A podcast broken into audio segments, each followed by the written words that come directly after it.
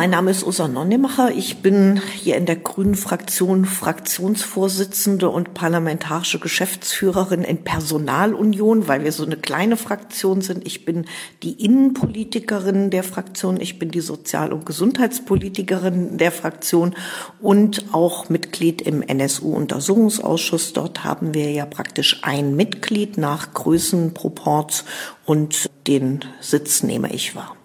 Hallo, hier ist wieder die Gesprächsaufklärung, der Podcast zum NSU-Untersuchungsausschuss im Landtag Brandenburg mit Christoph und Philipp. Ja, und wie ihr schon am Einstieg gehört habt, begrüßen wir euch heute mal wieder zu einer Sonderfolge, denn wir haben im Landtag die Fraktion der Grünen besucht und mit Frau Ursula Nonnemacher gesprochen, die Obfrau im NSU-Untersuchungsausschuss ist. Wir haben das Interview aufgezeichnet am 12. März, also schon ein paar Tage her. Genau, heute ist schon der 27. März und wir dachten, wir fragen mal so grundsätzliche Sachen über das Prozedere und wie ob Leute sich auf die Sitzung so vorbereiten und dass man mal, mal einen anderen Blick auf den Ausschuss bekommt.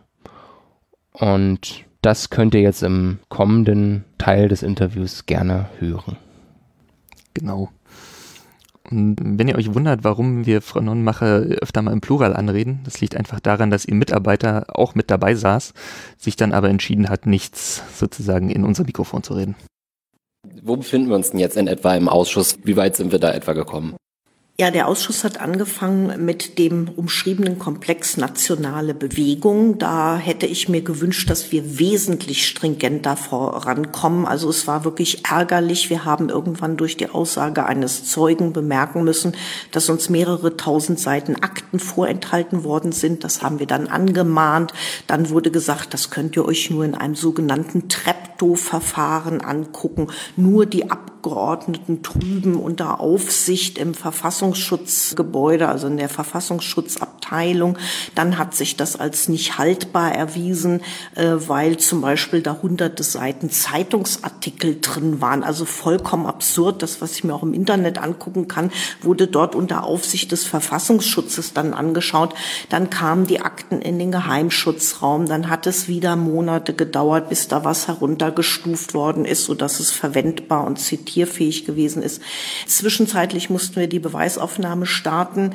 Dann haben wir hinterher Erkenntnisse aus diesen Akten gewonnen, mit denen wir die Zeugen eigentlich gerne konfrontiert hätten. Eigentlich hätte man manche Zeugen dann nochmal einladen müssen, weil man weitergehende Erkenntnisse hatte. Aber das hätte unser Zeitbudget nun völlig irgendwie durcheinander gebracht. Wir haben ja jetzt praktisch erst im November 17 mit dem eigentlichen Kernthema, mit dem Piatto-Komplex angefangen. Eigentlich hätte man zu Narbe noch weitermachen müssen, aber das ist uns teilweise auch durch die schweren Behinderungen äh, nicht möglich gewesen. Und jetzt sind wir halt beim Kernthema Piatto. Da sind äh, interessante Dinge, da werden wir aber auch noch eine Weile mit zu tun haben. Und ob wir alles schaffen, was wir uns in dem sehr umfangreichen Untersuchungsauftrag vorgenommen haben, das müssen wir sehen, aber es ist noch viel zu tun.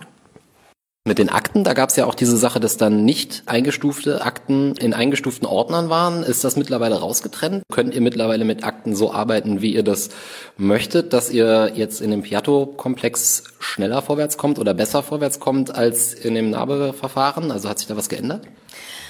Also das ist auch so ein Mechanismus, der uns sehr lange das Leben sehr schwer gemacht hat. Also wenn man zum Beispiel in einem umfänglichen Aktenordner drei, vier Seiten hatte, die hoch eingestuft waren, also als geheim eingestuft waren, dann galt der gesamte Ordner, der gesamte Zusammenhang, in dem die sich befanden, als hoch eingestuft, auch wenn der Rest zum Beispiel aus Zeitungsartikeln irgendwie bestanden hat. Also wir haben immer wieder angemahnt, dass uns doch bitte solche Akten Konvolute getrennt vorgelegt werden, dass man wirklich sagen kann, okay, diese Dinge sind zu Recht hoch eingestuft und müssen auch so behandelt werden, aber alles andere doch nicht.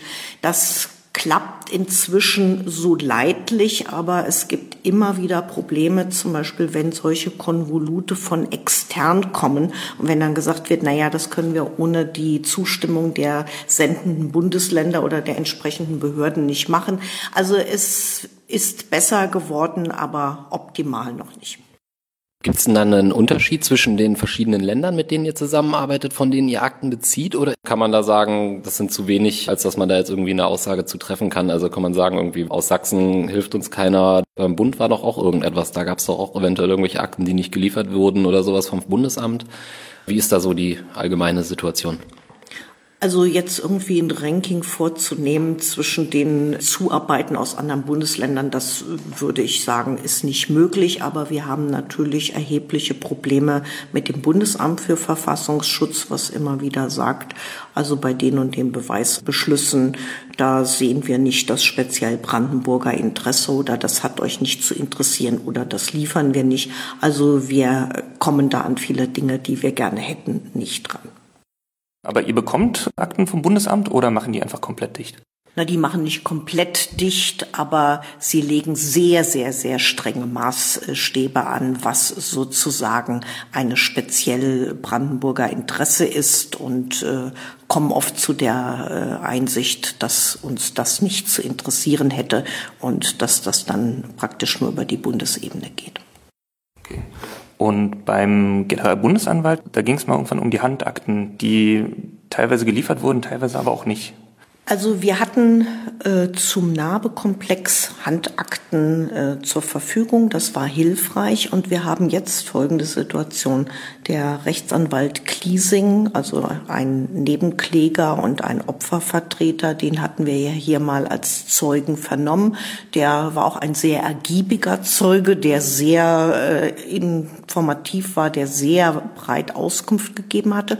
Und der zitierte dann aus einer Handakte des äh, Generalbundesanwalts interessante Dinge, dass nämlich äh, sozusagen der Verfassungsschutz in Brandenburg schon 1992 über den Verbleib von Piatto Bescheid wusste und wir standen da und haben mit offenem Mund gestaunt, weil diese Akten liegen uns bis heute nicht vor und wir äh, haben ja jetzt spezielle Zeugen geladen, wo wir sehr großes Interesse dran haben, diese Handakten zur Verfügung zu bekommen. Wir haben jetzt nochmal eine Bitte gestartet, uns die doch zur Verfügung zu stellen.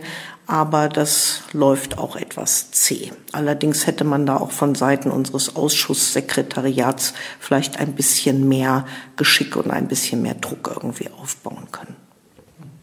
Aber gibt es eine Begründung, warum die sozusagen in dem einen Fall Narbe irgendwie die Handakten hergeben und in dem anderen nicht? Also das äh, weiß ich nicht, ne, warum das ein, einmal geliefert worden ist und äh, warum es jetzt nicht geliefert wird oder äh, ob es überhaupt äh, eine, eine vorgetragene Begründung jetzt gibt. Also wir versuchen es weiterhin, sie zu bekommen und auch im Piatto-Komplex wäre das für uns sehr erheblich, dass wir sie hätten, damit wir wenigstens auf dem gleichen Informationsstand sind wie der Zeuge, der hier vorgetragen hat. Mal noch eine andere Frage. Wir haben vorhin von Aktenkonvoluten gesprochen und irgendwie Aktenbänden. Das heißt, es sind alles Sachen, die sind auf Papier und die stehen irgendwo unten im Landtag. Also das ist auch ein Thema, worum es immer geht, um Digitalisierung von Akten. Also wir schätzen es natürlich sehr, wenn uns Dinge digitalisiert geliefert werden, so dass sie auch stichwortmäßig zu durchsuchen sind. Das ist natürlich eine große Hilfe, dass man sich das dann ganz gezielt da angucken kann. Das äh, beantragen wir immer hier auch bei unseren Kontaktpersonen zur Landesregierung. Dem wird nachgekommen, aber wir haben halt immer noch auch eine ganze Menge Papierakten. Wie entscheidet ihr eigentlich, welche Akten ihr anfordert? Wie, wie ist da sozusagen das Prozedere auch im, im Ausschuss? Also wir haben natürlich unsere Referentinnen und Referenten für den Untersuchungsausschuss. Das ist ja eine extrem arbeitsintensive Angelegenheit und ich vielleicht aus meiner Vorstellung, was ich hier alles in einer kleinen sechs Personen Fraktion für Aufgaben zu bewältigen habe, ist natürlich klar, dass ich mir da nicht jede Akte irgendwie persönlich reinziehen kann. Also unsere Referentinnen und Referenten von SPD, von CDU, von Linker und von Bündnis 90 Grünen beraten auch darüber und bereiten auch entsprechende Beweisbeschlüsse vor. Das geht oft sehr gut und da ist auch meistens ein Einvernehmen herzustellen, dass wir gemeinsame Beschlüsse auf den Weg bringen. Und ganz besonders gut, und das muss man, glaube ich, auch mal lobend herausstreichen, arbeiten wir mit der CDU zusammen im NSU-Untersuchungsausschuss. Und das ist natürlich auch sehr schön, weil wir dann sozusagen eine Sperrminorität haben. Also wir können dann auch mal einen Beweisbeschluss wenn es mal nötig sein sollte, dann auch zu dritt irgendwie verabschieden. In der Regel ist das ein, ein einvernehmliches, konstruktives Arbeiten. Also auch was zum Beispiel Zeugenladungen angeht und die ganze Planung, das läuft einstimmig, so wie in den anderen Ausschüssen, das ja auch immer Bestrebungen. Ja. Das läuft eigentlich sehr konstruktiv und einvernehmlich. Ja. ja, da schließt sich eigentlich gleich die nächste Frage an, wie man mit den Zeugen umgeht. Ich meine, der Ausschuss tagte im Grunde öffentlich, aber wir hatten einige Zeugen, die nicht öffentlich gehört wurden. Das ist, glaube ich, auch was, was ihr dann beschließt in der Obleutrunde oder so. Also gerade, gerade sind jetzt vor allen Dingen Zeugen aus der Szene, die irgendwie nicht öffentlich gehört werden. Wird das so weitergehen oder wie sieht's aus? Also sagen wir mal so, ich kann euch jetzt natürlich nichts erzählen und das werde ich auch nicht tun, was in diesen nicht öffentlichen Sitzungen wer wie mit welcher Begründung gesagt hat. Ich denke, es ist aber klar, dass ich mich eigentlich mm, immer dafür ausgesprochen habe, dass wir so weit es irgendwie geht, wirklich öffentlich vernehmen. Der, die Öffentlichkeit hat einen Anspruch drauf, deshalb existiert dieser Untersuchungsausschuss ja, dass endlich hier Transparenz hergestellt wird und dass die Öffentlichkeit entsprechend beteiligt wird.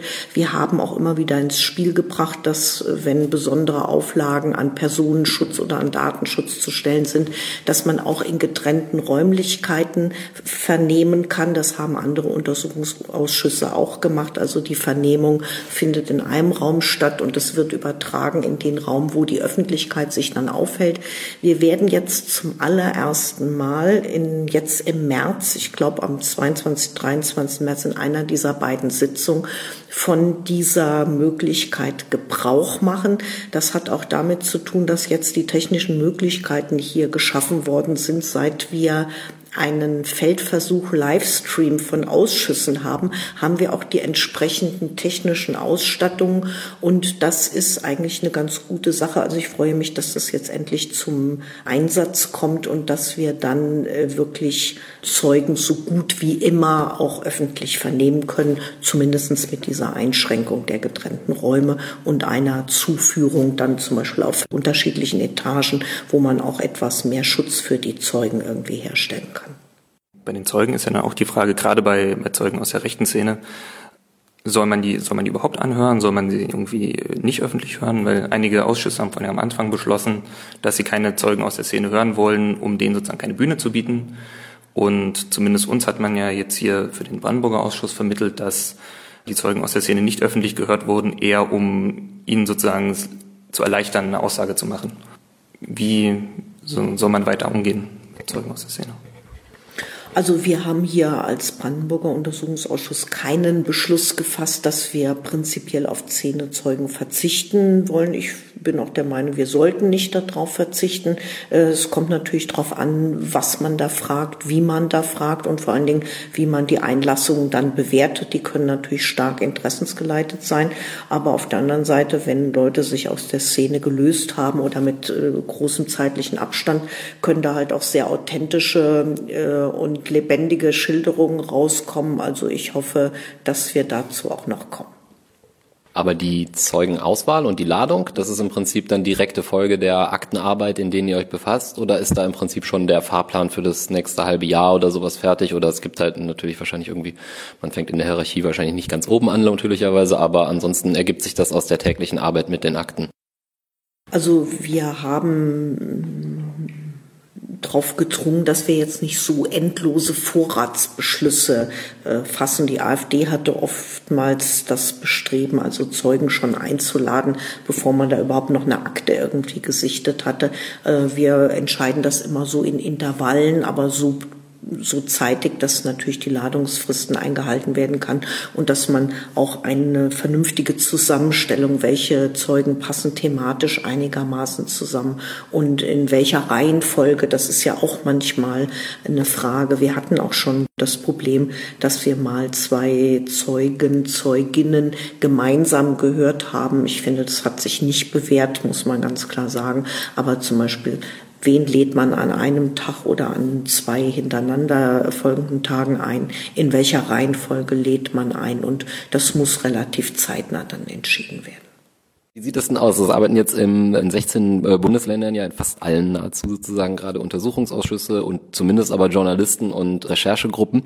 Wie haltet ihr euch eigentlich über die Masse an Ergebnissen, die es überall im Lande gibt und auch im Prozess auf dem Laufenden, ob da nicht eventuell was Spannendes für Brandenburg dabei ist, was euch helfen könnte oder werdet ihr da proaktiv informiert in der Fraktion und vor allem auch mit den anderen Parteien vielleicht zusammen? Also der Brandenburger Untersuchungsausschuss hat Beschlüsse gefasst, dass wir über Abschlussprotokolle, aber auch über Sitzungsprotokolle anderer laufender NSU-Untersuchungsausschüsse informiert werden wollen, indem uns diese Unterlagen zugeschickt äh, werden sollen. Das klappt auch nicht immer so hundertprozentig, aber im Prinzip sollen die beigezogen werden, dass wir die auswerten können. Und dann gibt es natürlich auf grüner Ebene auch noch Kontakte zu äh, Abgeordneten und Referentinnen Gremien anderer Untersuchungsausschüsse, wo wir uns im Rahmen der bestehenden Geheimhaltungsverpflichtungen natürlich schon informieren, wo welche Themen gerade aufschlagen. Und da findet ein Austausch statt, auch unter grünen Strukturen. Gibt es da nichts, wo ihr alle zusammen euch austauscht? Nee, also das läuft schon so, dass da, glaube ich, jeder ja, in seinem Umfeld irgendwie tätig ist, wobei die Zusammenarbeit insgesamt äh, gut ist. Wir hatten es ja am Anfang gesagt, ihr seid jetzt sozusagen mit dem Ausschuss mitten in, im eigentlichen Hauptthema, dem V-Mann Carsten Schipanski alias Piatto. An welchem Punkt seid ihr da gerade und was sind die Fragen, die noch zu klären sind? Also ich finde, wir haben schon ein paar interessante Erkenntnisse nochmal rausarbeiten können. Also jetzt gerade in jüngster Zeit ging es ja viel um diese äh, Fansigns, hier United Skins, Weißer Wolf und solche Geschichten. Wo wurden die geschrieben, hergestellt, gelayoutet, vollständig teilweise? Wie wurden die vertrieben? Und ich denke, da haben wir doch durch die Vernehmungen in letzter Zeit wirklich mit sehr hoher äh, Wahrscheinlichkeit nachweisen können, dass die dort in der JVA so sowohl hergestellt als auch munter vertrieben worden sind, äh, wobei man immer wieder darauf hinweisen muss, dass halt über United Skins auch Combat 18 sozusagen seine Propaganda verbreiten konnte als Terrororganisation. Ich denke, eine weitere interessante Erkenntnis ist, das Terrorismusverfahren des GBA gegen Schipanski und den Ku Klux Klan, also das KKK-Verfahren, seinerzeit eingestellt worden ist, hätte man die Gesamtzusammenhänge gewürdigt, hätte man gesehen, dass der Mordversuch da in Wendisch-Rietz, der unter Absängen von Ku Klux Klan-Gesängen irgendwie stattgefunden hat, hätte man den in die Gesamtbewertung einbezogen, hätte man durchaus zu der Erkenntnis kommen können, dass drei Personen oder mehr beteiligt waren und man wirklich ein Terrorismusverfahren hätte durchziehen können.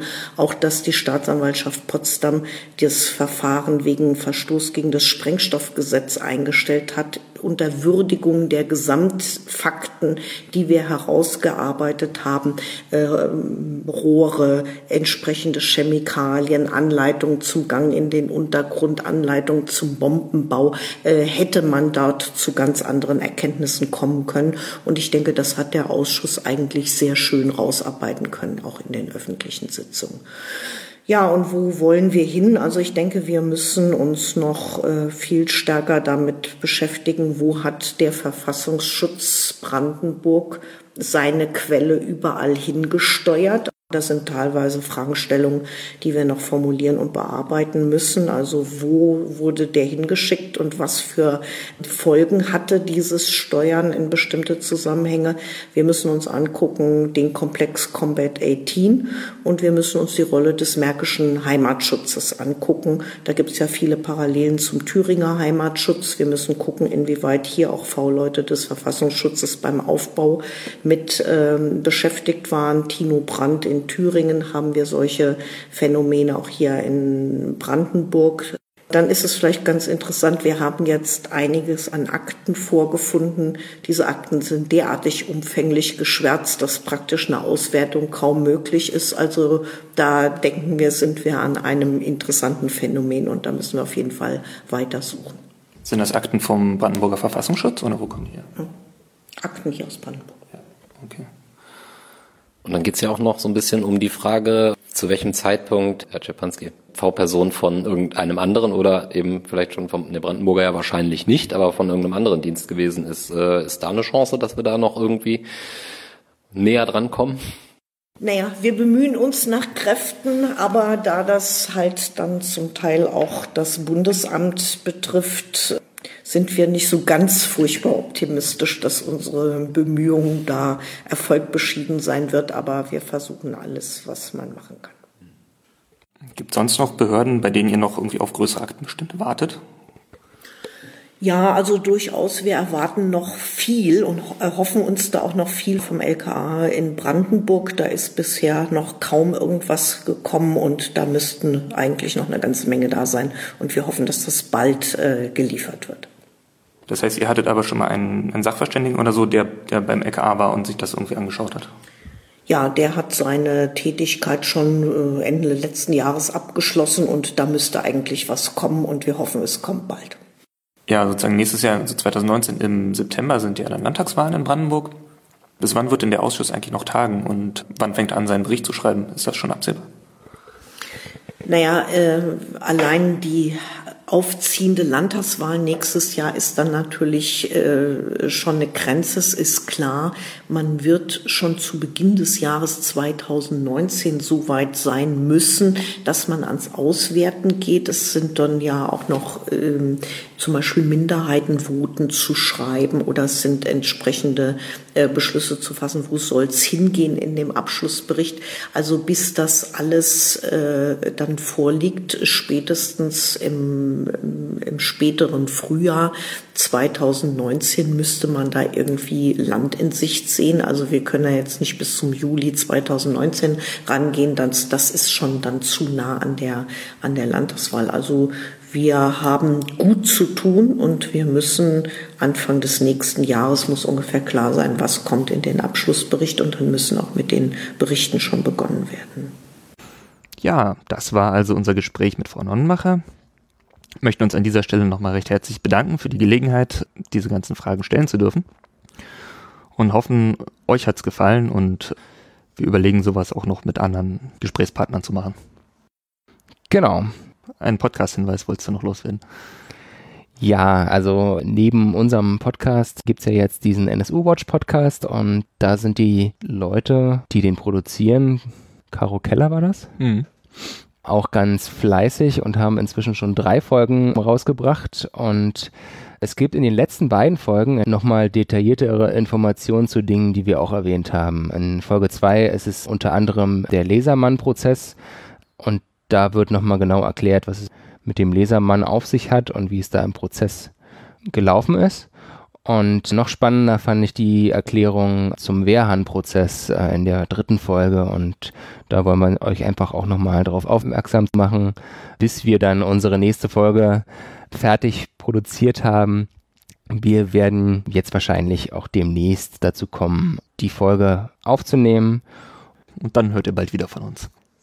Ihr könnt uns gerne noch mitteilen, wie euch diese Sonderfolge gefallen hat, ob euch das Format gefallen hat und ob ihr noch irgendwelche Anregungen habt. Und ansonsten freuen wir uns natürlich über Weitererzählen, Retweeten unserer Folgen und sagen Tschüss und bis zum nächsten Mal. Bis zum nächsten Mal.